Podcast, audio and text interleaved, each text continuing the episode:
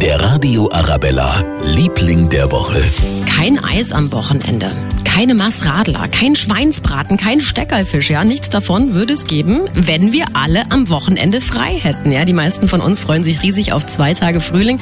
Für einige von ihnen wird's aber auch gescheit stressig, habe ich so das Gefühl. Eben für alle, die in den Ausflugsrestaurants arbeiten, in den Eisdielen, in den Biergärten ausschenken, ja, oder die Lokführer, die uns an die Seen und in die Berge rausbringen. Wir sagen Danke an alle, die am Wochenende arbeiten. Ohne sie wär's nur halb so schön. Definitiv ein Grund, sie zu unseren Lieblingen der Woche zu machen. Der Radio Arabella, Liebling der Woche.